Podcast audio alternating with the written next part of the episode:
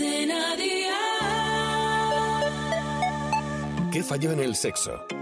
Un podcast de Cadena Dial presentado por Álvaro Díaz. Episodio 36. El sexo y las personas trans.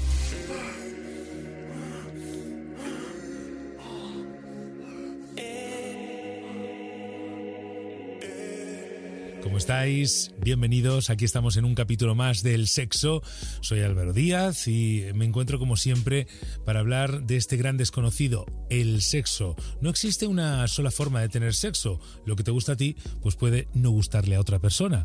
Y todas las personas tienen diferentes comportamientos y deseos sexuales. Por cierto, primero, gracias a todas y todos por seguir nuestros episodios. No olvidéis suscribiros a nuestro podcast en vuestra plataforma de podcast favorita en Spotify, Apple, Evox y Amazon Music. Hoy nos vamos a adentrar en un tema que es muy delicado y del que nos gustaría aclarar algún término y también aprender mucho. ¿Qué es intersexual? ¿Es lo mismo que transexual? Ser transgénero tiene que ver con la identidad de género. Algunas personas sienten que el sexo que se les asignó al nacer no coincide con su identidad de género o con el género que sienten que son en su interior. Por eso suelen definirse como transgénero. ¿Y qué ocurre cuando una persona trans se enfrenta a su primera relación sexual? ¿Qué falló en el sexo? Un podcast de Cadena Dial presentado por Álvaro Díaz. Hoy en nuestro podcast En qué falló en el sexo hemos invitado a uno de nuestros expertos, Alejandro Fernández, que es psicólogo, sexólogo y terapeuta de parejas. Alejandro, muy buenas. Hola Álvaro. Alejandro, ¿cómo tiene que gestionar una mujer transexual su primera relación sexual con una persona? Bueno, la primera experiencia, ya sea transexual o no, pues siempre es como muy complicada, ¿no? Hay muchísima ansiedad, muchísima novedad, muchísimas eh, proyecciones de lo que puede o no puede haber y siempre va a ser muy excitante en sí mismo. Pero cada uno al final hace lo que puede, ¿no? Lo gestiona como puede. De, en el caso de las personas transexuales, pues va a depender muchísimo en el momento vital en el que se encuentren porque puede, digamos que dentro del el, espectro transexual pues puede haber personas que a lo mejor pueden pasar más por una persona cis o puede ser como se dice coloquialmente pues que se les note más este grado digamos de pasar por que es lo que llamamos el passing ¿no? el, el, poder hacerme pasar por una persona cis pues me va a poder dar mayor seguridad a la hora de, de mostrarme o a lo mejor a la hora de tenerme que desnudar y mostrar mi cuerpo porque pueda presentar unos genitales esperados o no. Eh, ten en cuenta que eh, las personas transexuales están eh, acostumbradas a recibir muchísimas agresiones en todos los sentidos, tanto verbales como físicas, y es un miedo extra al que se pueden enfrentar en el momento en el que, por lo que sea, se las identifique como una persona trans cuando se esperaba a lo mejor que fuese una persona cis por lo que sea. Y Alejandro, ¿es el rechazo el primer motivo de miedo de las personas transexuales a la hora de enfrentarse a una relación sexual? Bueno, sin duda, porque no solo a una relación sexual. Están, es un miedo constante, eh, es un miedo que comienza pues cuando son pequeñas y entonces pues sienten miedo acerca de los propios impulsos o las sensaciones que puedo tener. Es un miedo a salir del armario frente a mi familia, es un miedo a no sentirme aceptado en el colegio, en la escuela o en el trabajo. Y cuando llegan a la edad adulta, pues lógicamente pues ya tienen un aprendizaje ¿no? de todas estas situaciones de rechazo en las que se han tenido que enfrentar a muchísimas pérdidas, muchas relaciones que se han ido quedando por el camino en el momento en el que a lo mejor han podido descubrir su realidad trans. Eh, esto al final es lo que llamamos como transfobia, ¿no? que más que una fobia o un miedo es directamente enfrentarnos al odio de la persona que no conoce o no reconoce lo que tiene delante.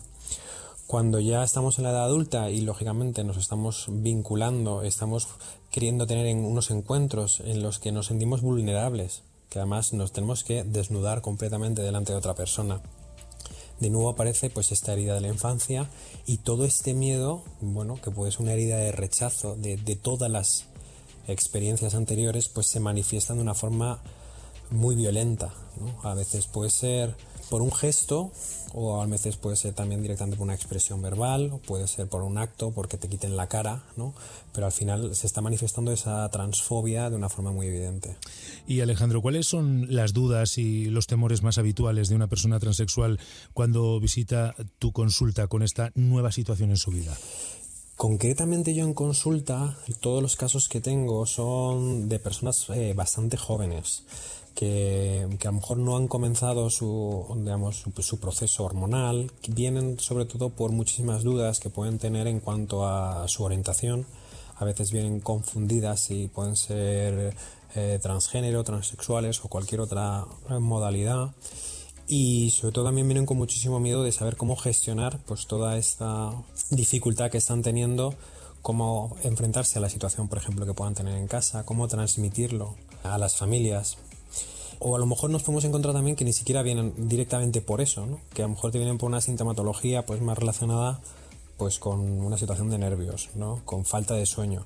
En ocasiones también hemos visto que se presentan en consulta ya con unas conductas eh, autolíticas bastante importantes, eh, incluso con intentos de suicidio.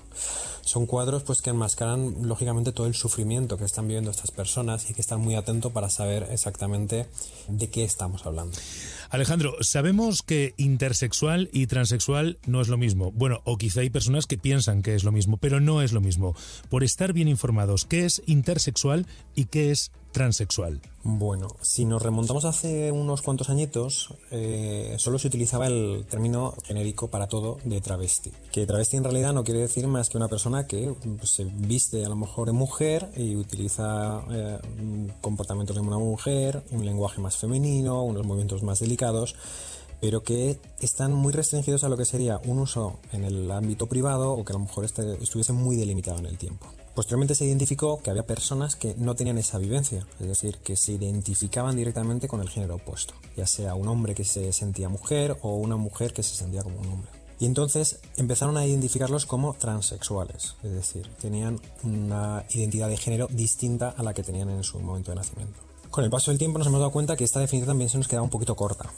Entonces se decidió identificar que existía el término de transgénero, ¿Cuándo hablamos de personas transgénero? Pues cuando existía esta discrepancia entre el género que se me asignó al nacer la identidad del género que yo puedo tener y que todavía pues no ha iniciado ningún tipo de proceso de cirugía ni ningún proceso de hormonación. Así, pues hablaremos de las personas transgénero y hablaremos de las personas transexuales pues cuando ya se haya iniciado esta cirugía, cuando ya haya una reasignación, porque ellos consideran que es fundamental ¿no? el hecho de que se, existe una correspondencia entre la identidad que sienten y la identidad que expresan físicamente en su cuerpo.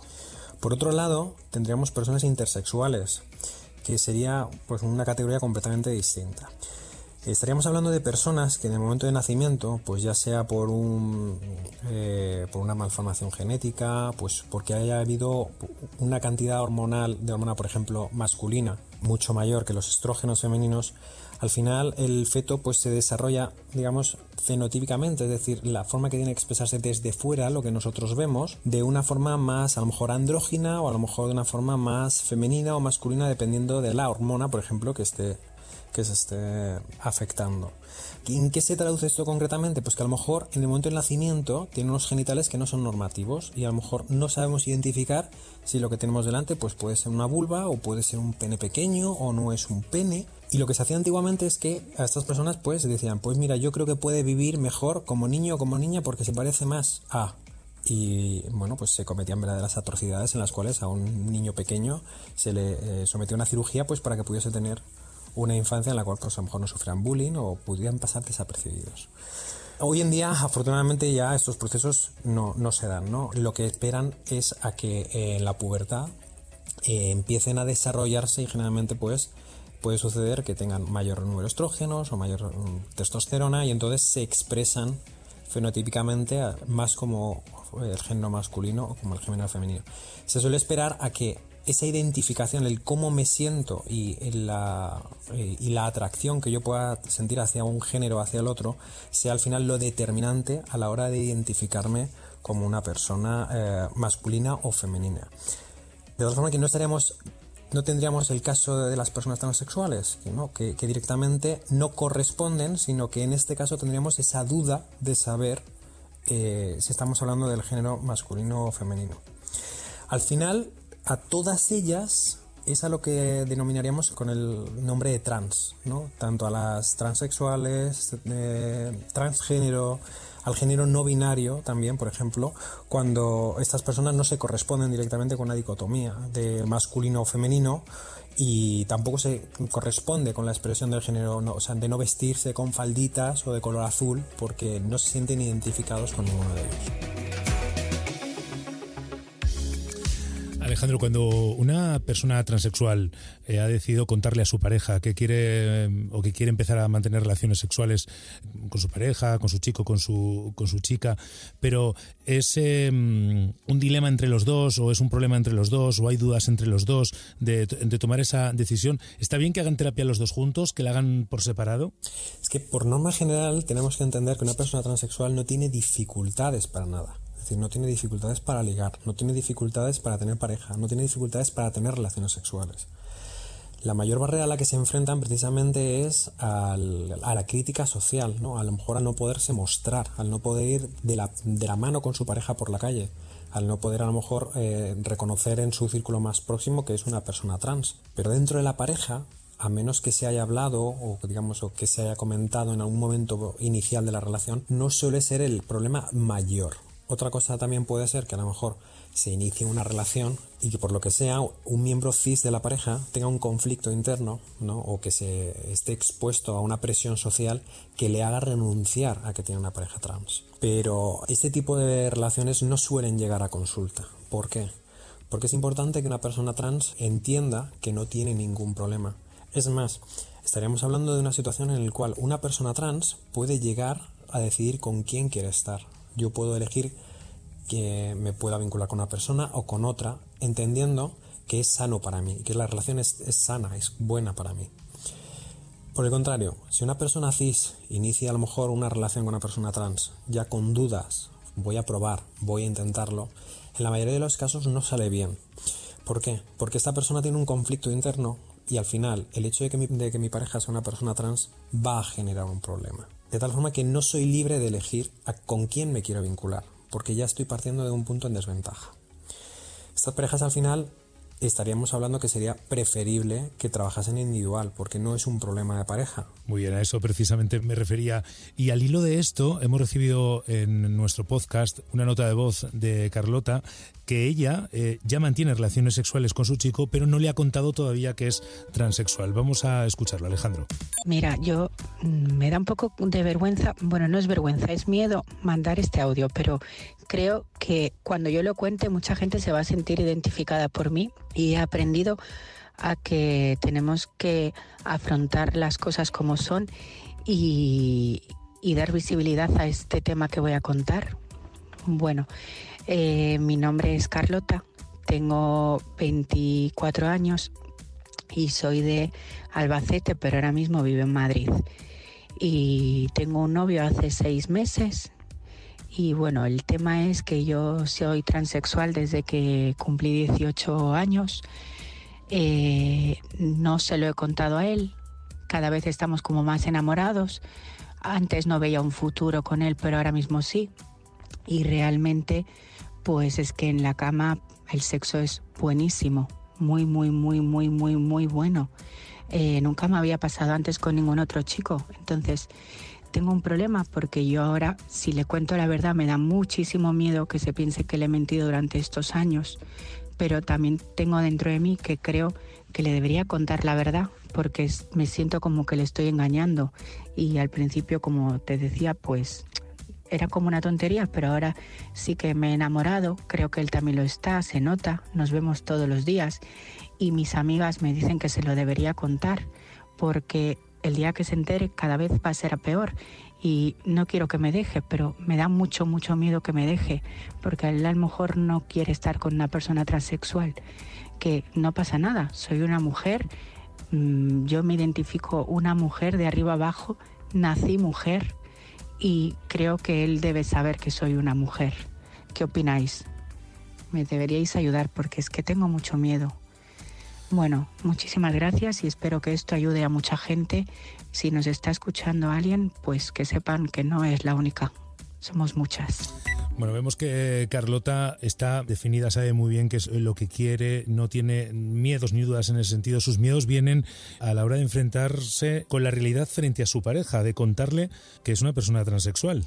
Sí, bueno, no es una situación, digamos, agradable, ¿no? Porque es algo eh, muy personal y que, bueno, que tiene que partir de ella el decir si quiero comentarlo o no quiero comentarlo no existe un modelo único que le pueda transmitir y decir, eh, pues lo puedes hacer de esta forma o de otra, porque siempre vamos a tener que analizar un poquito pues cuál es la circunstancia específica de esta persona. Lo que sí tengo claro es que le va a traer muchísimos más beneficios el hecho de, poder mostrarse, no solo porque a lo mejor a, nivel social pues pueda generar un referente dentro de su pequeña comunidad o su colectivo o lo que sea, sino que eh, va a ganar en, digamos, en empoderamiento. ¿Qué quiero decir con esto? Cuando ella está hablando desde de la relación en la que está metida y además que, entiende que la otra persona pues pueda no querer estar con una persona trans, tenemos que entender que yo también puedo querer no estar con una persona que no me acepte como tal. De tal forma que el hecho que yo sea trans pues es una característica mía de personalidad y que viene en el pack. Entonces, si me quieres, lo lógico sería que me aceptases tal y como soy. No puedo estar escondiendo partes de mí en una relación si ya partimos de ese, de ese punto, ¿no? en realidad no estarías conmigo, estarías como eh, en partes de mí. Una relación siempre tiene que partir desde la comunicación, desde la intimidad. Es decir, que yo me pueda mostrar libremente como soy, que pueda experimentar cómo me siento, cuáles son mis anhelos. Y si yo tengo que negarme a una parte tan importante o tan nuclear de mi, de mi personalidad, de mi ser, estaría ya renunciando a muchísimas cosas dentro de la relación. Entonces, si la otra persona no me acepta, lo mejor que puedo hacer en ese caso sería irme. Del mismo modo, si yo me muestro y la persona pues eh, está cómoda y quiere estar ahí, va a ser una garantía de que al final la relación va a ser muchísimo más sana. Alejandro, como siempre, muchas gracias por abrirnos un poquito más los ojos, por hacernos entenderlo todo un poquito más claro. Te esperamos en psicólogosexual.com y por supuesto en nuestro podcast en ¿Qué falló en el sexo? Muchísimas gracias. A ti, un saludo. ¿Qué falló en el sexo? Un podcast de Cadena Dial presentado por Álvaro Díaz. Hoy nos hemos querido adentrar un poco más en el sexo y las personas trans. Deseamos de todo corazón haber aclarado algunas dudas y de haber hablado con todo el respeto que merece este asunto. Si tienes cualquier duda, no dejes de escribirnos un WhatsApp a este número 659 3512 17 y no olvides buscar y seguir en sus redes sociales a nuestros expertos. Hoy con nosotros Alejandro Fernández, pero también Karma Sánchez Martín y Ania Concepción Vicente. Y recuerda, suscríbete a nuestro podcast, dale a like a este episodio y compártelo en tus redes sociales. Nos escuchamos en el próximo capítulo. ¿Qué falló en el sexo? Guión y producción Álvaro Díaz. Con la colaboración de Yania Concepción. En Instagram, arroba Yania Concep. Psicólogosexual.com y carmensánchez.com. Suscríbete a nuestro podcast y descubre más programas y contenido exclusivo accediendo a Dial Podcast en cadenadial.com y en la aplicación de Cadena Dial. Cadena Dial.